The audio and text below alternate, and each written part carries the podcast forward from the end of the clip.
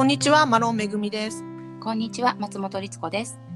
このラジオはアメリカ合衆国のオレゴン州に住む私マロンめぐみとハワイ州ホノルルに住む松本律子さんの2人のフリーランサーが働くことについてあれこれ語る番組です。約15分間お付き合いください。ということで、はい、お願いします。お願いします。ちょっとなんかね、最近私考えてることがあって、うん、どうした？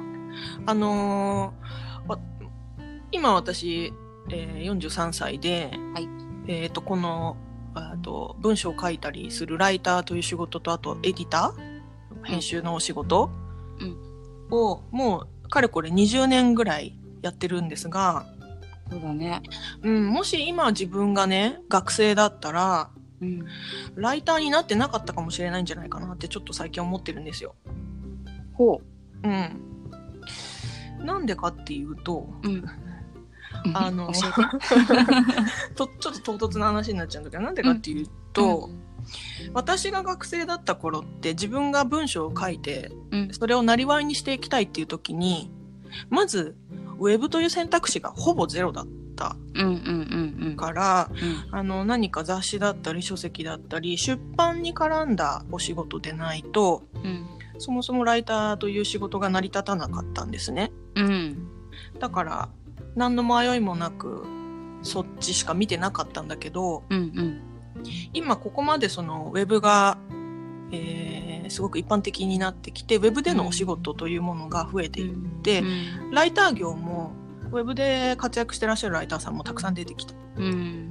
ていう中で見ていくとあのこれねえっ、と律子さんも私も今その紙も紙その出版物もうん。うん。えー、とあとウェブのお仕事も両方ともやってますけど、基本的に別物だと思うんですよね。うん。うん。あの文章を書くという意味では同じなんだけれどもうん。考え方だったりアプローチだったり求められるスキルが基本的に異なるものだから、うん。えー、と両方あのウェブも紙も両方で活躍してるライターさんってもちろんいますけれどもうん。ただやっぱりその今普通にねその触れている文章ってほとんどウェブが多いと思うんですよ。うん。確かにね。うん、要は紙って自分から意識してそれこそお金を払って取りに行かないと触れないものじゃないですか、うん。だからあの自分がもし今学生だったとしたら自分が触れる文章の大半がきっとウェブになると思うんですね。うん。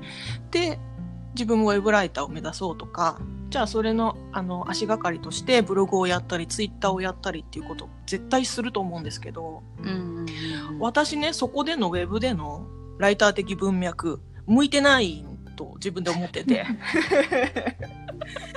向いてないと思うから多分ねそこの時点うんそこの時点であ自分はライターに向いてないって判断しちゃうと思うんですようん。なんかねその構図がすごい見えてきて今い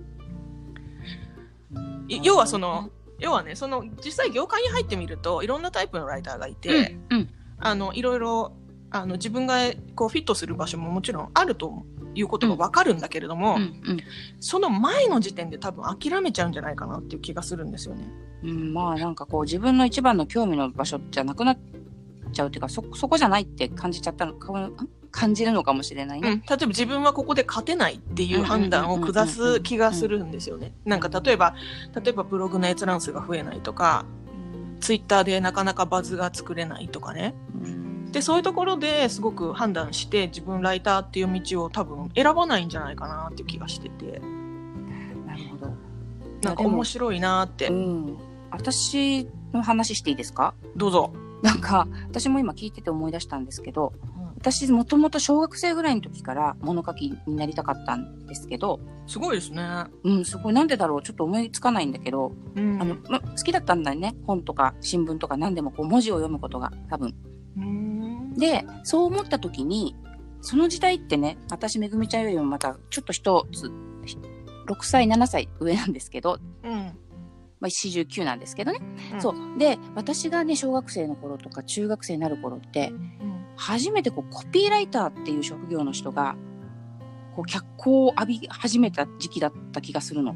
あ糸井重里さん的な？そうそうそうそうそう林真理子さんとか。うん、林真理子だからさんとかね。そうだからわこの人たちこの1行しか書いてないのにうん。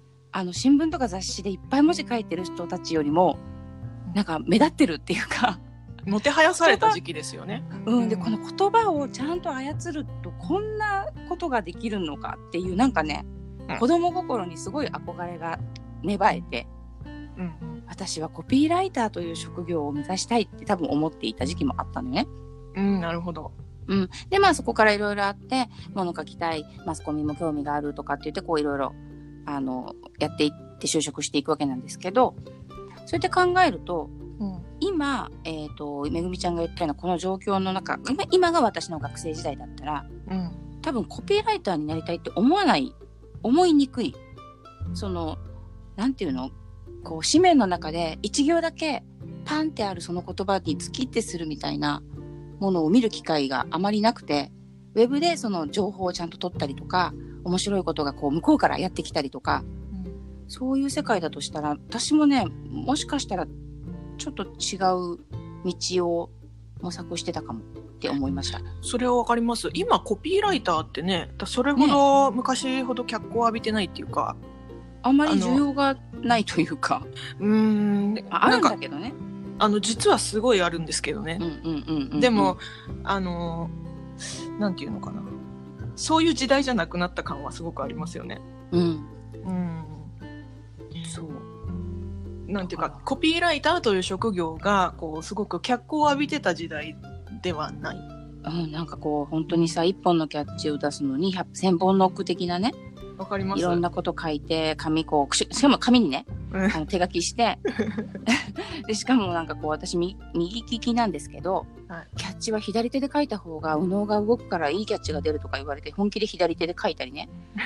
このペンとこの鉛筆だったら何かが違うとかってなんか本当そういうアナログなもうアナログの極致みたいなことやってたんだけど、うん、うん、それ多分今わかりますよ。ねあんまりないとは言わないけど、うん、わかります。だから、I love you を、日本、I love you の日本語訳を100遍書けみたいなやつでしょ？なんかそういうのそういうのそういうの。でもいわゆる東京コピーライターズクラブにね、ん、そういううんことですよね。応募するみたいなね、んんんそうそうそうそう。万有 TC コピー目指せ TCC うんうんうんそうそうう。んそういう時代、わかりますよ。私もそこ通過してるんでね。あれですけど、うんうん。そう、私の場合は広告コピーっていうよりは、もうちょっと、こう、うん。雑誌のライティングとかにすごく興味があったんで、雑誌の方面に行きましたけど、うん。ただその、よ要はね、雑誌のお仕事って、あの、全く見えない部分じゃないですか。うん。想像するしかないから、うん。学生にとって。うん。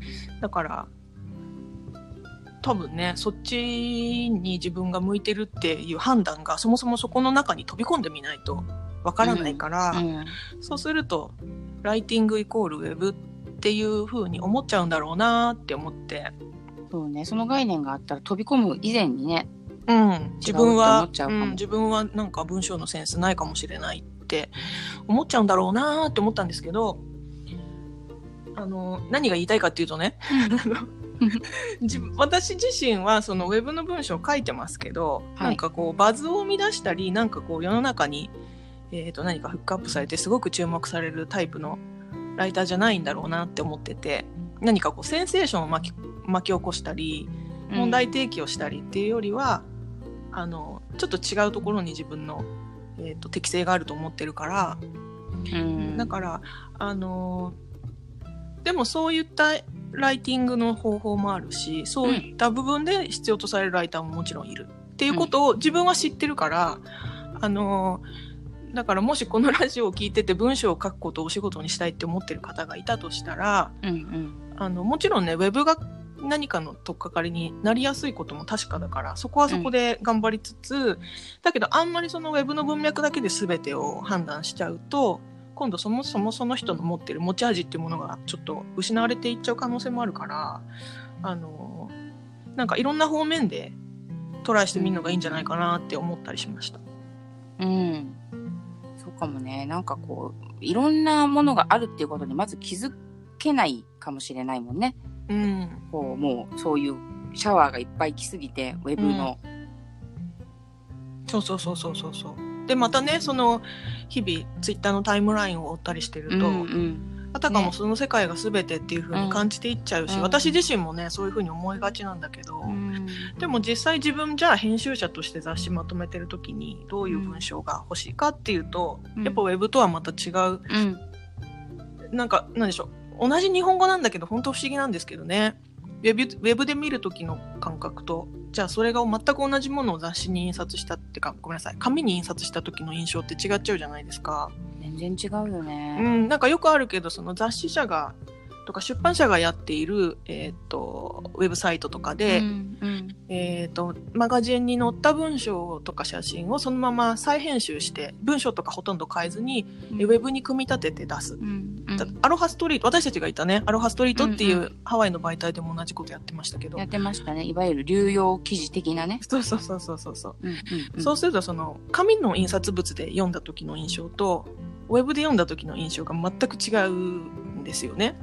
違う。うん、例えばやっぱりその雑誌だと例えばちょっと大きめの半径の雑誌だと1段がは800文字ぐらいだったりするじゃないですかうんうん本文1段。うんで本文1段ぶっ続き800文字って雑誌だと結構分量あるなっていう文章、うんしっかり読ませたい時の文章なんだけど、うんウェブで800文字ってもう触りですよねっていう、うん。そあ終わっちゃったう。イントロダクション。そう 本当になんだったらこうウェブ記事の導入の起起承転結の「記」でうん800文字なんてすぐいっちゃうから、うんなんかそれぐらい感覚も違うし。全然違う。あとやっぱり私、レイアウトっていうのがすごいあって、特にこの日本語のね、組？うんの中にある、る、うん、組の中にある文章と、やっぱりこうブログ的な流れの中にあるウェブの文章って、うん一緒じゃいけないと思うもんね。うん、そう思いますね。うんうんうん。そう思います。やっぱりこう雑誌っていうか印刷物はバッと開いた時の見開きで面で見るけれどうも、んうんね、インターネットは上から下に流れていく。ねしかももう、ウェなんだろう、スマートフォンとかだったらもうんう、なんだろうね、見えてる範囲超狭いっていうか、こう。うんうんでねまたじっくり読むっていうよりはパーッと流しながらうんうん読んでいくものなので、うんだからやっぱり同じ日本語を扱ってても同じライター業といえど全然違うアプローチなので、うんなんかねあのそんなことを思ったりしました。すごくわかります。これ両方やったからわかるんだろうなって思う。うん、そうですね。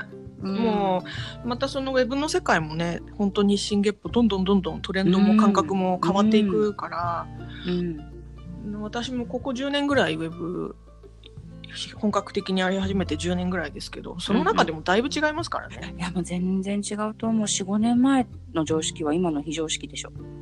うん、だからあなんかる意味ね。